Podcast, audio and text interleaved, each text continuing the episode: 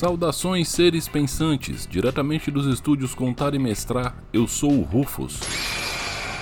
Sejam bem-vindos ao nosso podcast.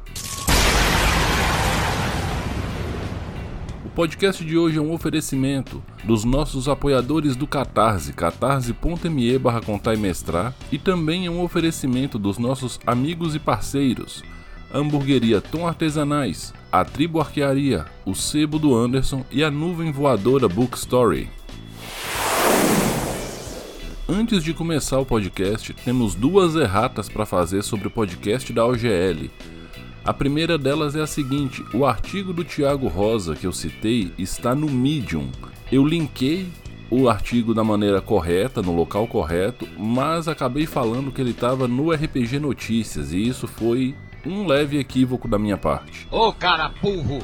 E o segundo ponto é o seguinte: a Gale Force 9 não é uma divisão da Wizards of the Coast. Ela é uma empresa americana especializada em licenciamentos que a Wizards contratou para cuidar dessa parte do D&D quinta edição. E eles tiveram alguns problemas e inclusive a GF9 chegou a processar a Wizards. Então, ficam aqui as correções do último podcast e eu peço desculpas para vocês por ter passar essa informação meio torta e sempre que vocês acharem uma coisinha errada, mandem para mim que eu vou fazer a errata sim, tá? Muito obrigado, galera.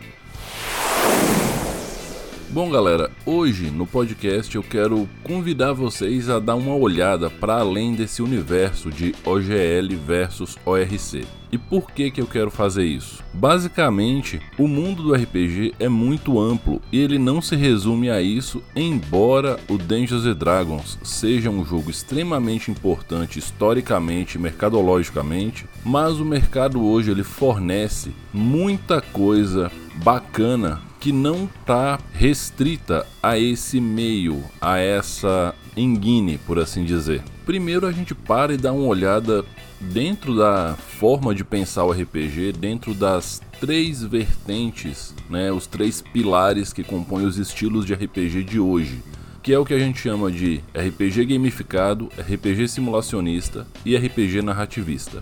Basicamente, o que, que acontece aqui?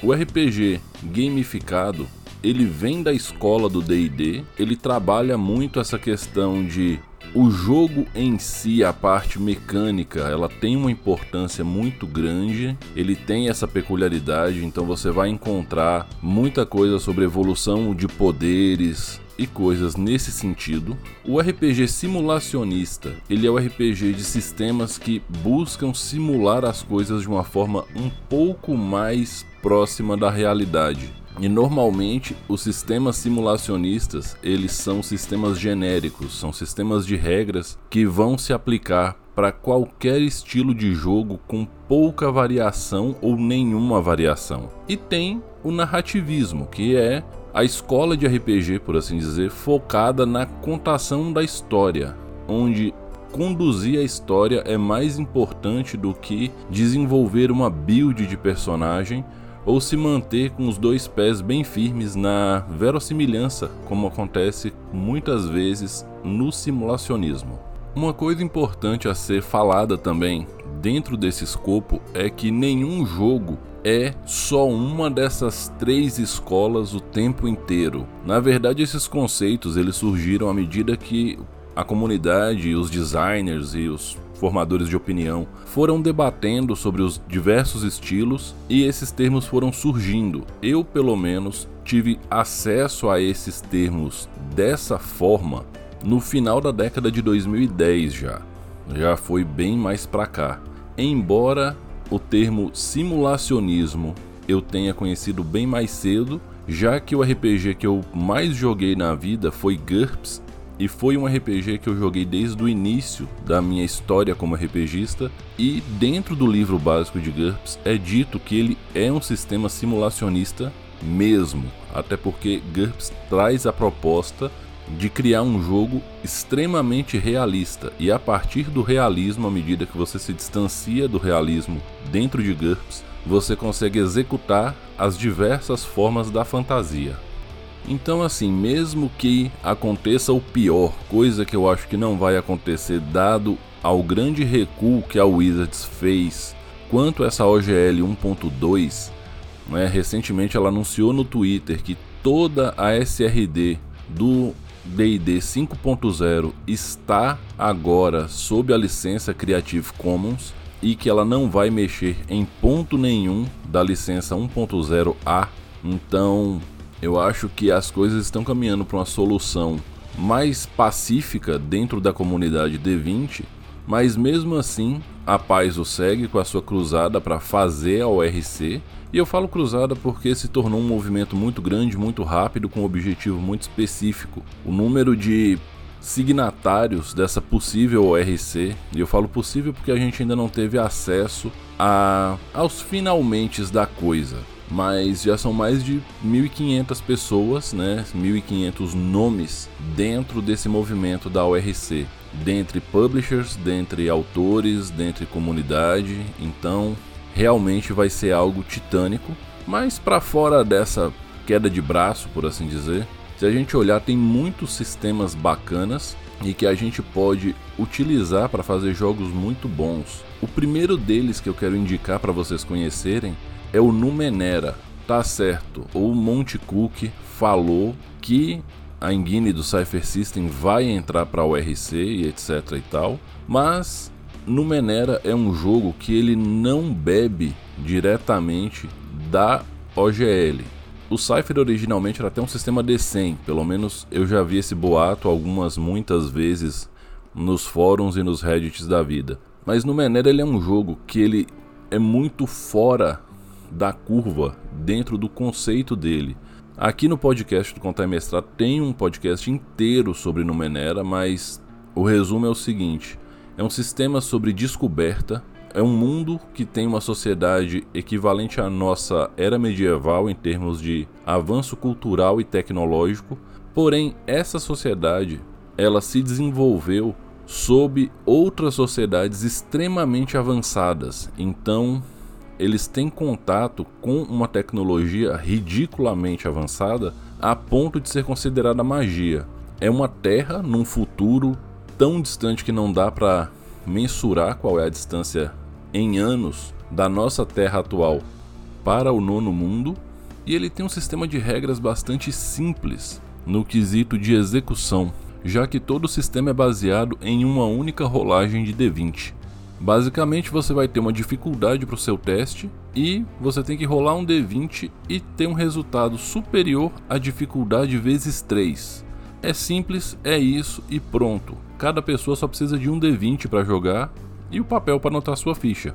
Um segundo sistema que eu quero trazer aqui, e esse é um sistema narrativista, inclusive com narrativa compartilhada.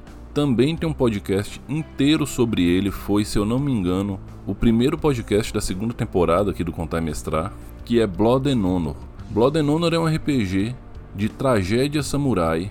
Ele é uma fantasia histórica, ele foi escrito pelo John Wick e ele traz uma lógica muito, muito bacana de construção de cenário, construção de personagem e evolução de história. O foco do jogo totalmente baseado no contar a história de forma coletiva. Eu sempre digo que Blood and Honor é uma experiência transformadora para jogadores e mestres, porque muitas vezes ele vai ser a primeira impressão que a pessoa tem com narrativa compartilhada. Então, Fica essa dica, Blood and Honor é um sistema incrível, ele traz uma pegada extremamente única falando em RPG nacional, porque eu acho extremamente importante a gente olhar também e não só olhar, jogar, dar importância para os sistemas brasileiros. Né? A gente tem que dar valor para nossos autores que são muito bons e saindo fora do eixo D20 primeiro RPG brasileiro para falar é 3DIT. 3DIT é o sistema de RPG da Dragão Brasil, pelo menos na minha época era chamado assim. 3DIT ele foi criado pelo Marcelo Cassaro, originalmente apenas como Defensores de Tóquio. Ele era um especial da Dragão Brasil, um RPG de zoeira com o mix de heróis de cultura japonesa que estavam presentes na mídia brasileira lá na década de 90. É um sistema baseado em pontos, a rolagem de um D6. Né, os pontos são utilizados para você criar o personagem. Ele tem uma lógica de vantagens e desvantagens. Os atributos são medidos de 1 a 5. Com o tempo saiu o Advanced Defensores de Tóquio, ainda nessa pegada, porém, já no finalzinho da década de 90, o sistema ele já tinha se provado quanto estabilidade e quanto objetividade, já que ele é um sistema que funciona em vários períodos históricos diferentes e ele simula histórias de heróis de forma muito efetiva. E eu falo de heróis tendendo para supers ou para uma linguagem mais de anime, principalmente de shonen. Então eles fizeram o 3DIT de uma forma mais geral. Hoje existe o manual 3DIT e tudo mais. Então, 3DIT é um sistema muito bacana, extremamente versátil, dá para você jogar de tudo com ele. E quando eu digo de tudo, eu digo de tudo mesmo. E se você gosta de um sistema simulacionista, um sistema que ele tende para coisa mais crunch e tal, você precisa conhecer o sistema Dharma do meu amigo Bruno Moraes. O Dharma ele é um sistema generalista, ele é bastante simulacionista e ele é muito versátil do ponto de vista de criação de poderes, principalmente. Para mim é onde o sistema brilha. O livro básico já te dá uma base muito interessante, mas o Bruno fez excelentes adaptações gratuitas para o sistema Dharma de várias coisas, inclusive de Avatar, a lenda de Aang. Então, esse é um sistema nacional muito bacana, eu gosto bastante. Fica aqui um abração pro meu amigo Bruno. Agora, se você quer um sistema nacional de RPG bacana, também com a pegada caindo pro anime, mas de acordo com o autor, Seinen, e você quer um RPG para trocar soco, você precisa conhecer Kario Densetsu do Thiago Rosa. É um sistema simples, interessante, ele tem uma pegada que cai um pouco para uma narrativa compartilhada com a mecânica de intervenção dos leitores, e ele tem uma forma de conduzir parecendo o avanço de um de um mangá. Eu acho esse sistema muito bacana, o Thiago Rosa escreveu junto com a Nina Bichara e vale bastante a pena conhecer. Eu mestrei há um tempo atrás o Fast Play e fui muito feliz na experiência, então se vocês quiserem dar uma olhada, vale a pena também conhecer Kario Densetsu. E assim, eu poderia ficar citando RPGs de fora do eixo D20 o resto do dia e não ia acabar. Então fica aqui a sugestão do Rufus e talvez até um meio que um apelo. Não tenham medo dessa queda de braço que está acontecendo entre os gigantes do D20, porque fora do mundo do D20, e quando eu falo D20 eu estou falando sistema Dungeons Dragons e seus derivados, existe muita coisa boa e muita coisa muito boa.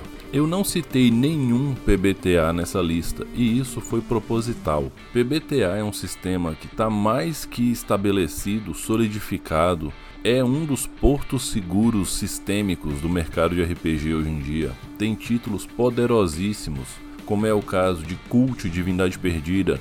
Tem podcast sobre Cult aqui com o Thiago Montalegre, meu amigão. Tem Dungeon World, tem o, o, início de tudo com Apocalipse World, tem N outros, né? Aqui no Brasil tem um PBTA nacional fodão chamado Sangue e Glória do Mestre Pano, também tem um review lá no final da primeira temporada do Contar Mestrar. Então, só de PBTA daria um calhamaço de coisas, mas ainda existem outros sistemas muito fortes. A Year Zero Engine, de Tales from the Loop, Mutante Year Zero, Alien RPG, Existem sistemas que têm um sistema próprio, único, com uma coisa bem objetiva, como é o caso de The Dark Eye, como é o caso de Sétimo Mar. Então, gente, vamos olhar um pouco além da engine do D20, vamos nos tranquilizar e vamos jogar RPG, que é isso que a gente está precisando fazer nesse momento como um todo. Jogar RPG é o nosso hobby, é uma coisa muito boa, a gente ainda tem um pouco de tensão muito grande no país pós essa eleição maluca que teve, esse pico de doideira que foi tudo que aconteceu de outubro para cá. Então, quanto mais a gente jogar, mais a gente vai conseguir extravasar, relaxar, colocar a mente para funcionar. E a galera que cria conteúdo desse assunto, que cria sistema, que escreve aventura, que faz qualquer coisa relacionada, que streama, que posta no Instagram, vai ter ainda mais material, vai ter mais feedback para dar e a gente vai fortalecer a nossa comunidade sem depender do sistema D20. E sim, eu sei que todo mundo gosta de algum D20 em algum momento. É muito difícil um jogador que não se identifique com pelo menos um certo momento ou um pouquinho de um sistema D20 aqui ou ali, mas a vida inteligente e planetas habitáveis fora do sistema D20. Então, fica a dica do Rufus, vamos jogar RPG e vamos olhar fora do sistema D20. Lembrando a todos que esse podcast é um oferecimento dos nossos apoiadores do Catarse, catarse.me barra Com apoios a partir de R$ reais você ajuda o Rufus a continuar contando história, tentando descomplicar o RPG e mostrar para todo mundo que mestrar não é um bicho de sete cabeças. Esse podcast também é um oferecimento dos nossos amigos e parceiros Hamburgueria Tom Artesanais de Montes Claros, a Tribo Arquearia de Porto Alegre, a Nuvem Voadora Bookstore e o Sebo do Anderson, lá de Recife. Eu vou deixar os links para todo mundo na bio do podcast e lá no Instagram. Como eu sempre digo no final, galera, respeitem-se, divirtam-se, dividam o lanche. Temos pandemia ainda, ainda temos esse Covid chato, então vacina no braço, máscara na cara, álcool gel por perto. Sempre que der, dê uma distanciada só para garantir. Vacinem suas crianças, por favor. Mais uma vez, respeitem-se, divirtam-se. Eu sou o Rufus. Esse foi o podcast do Contar e Mestrar. Um abração para vocês e até a próxima.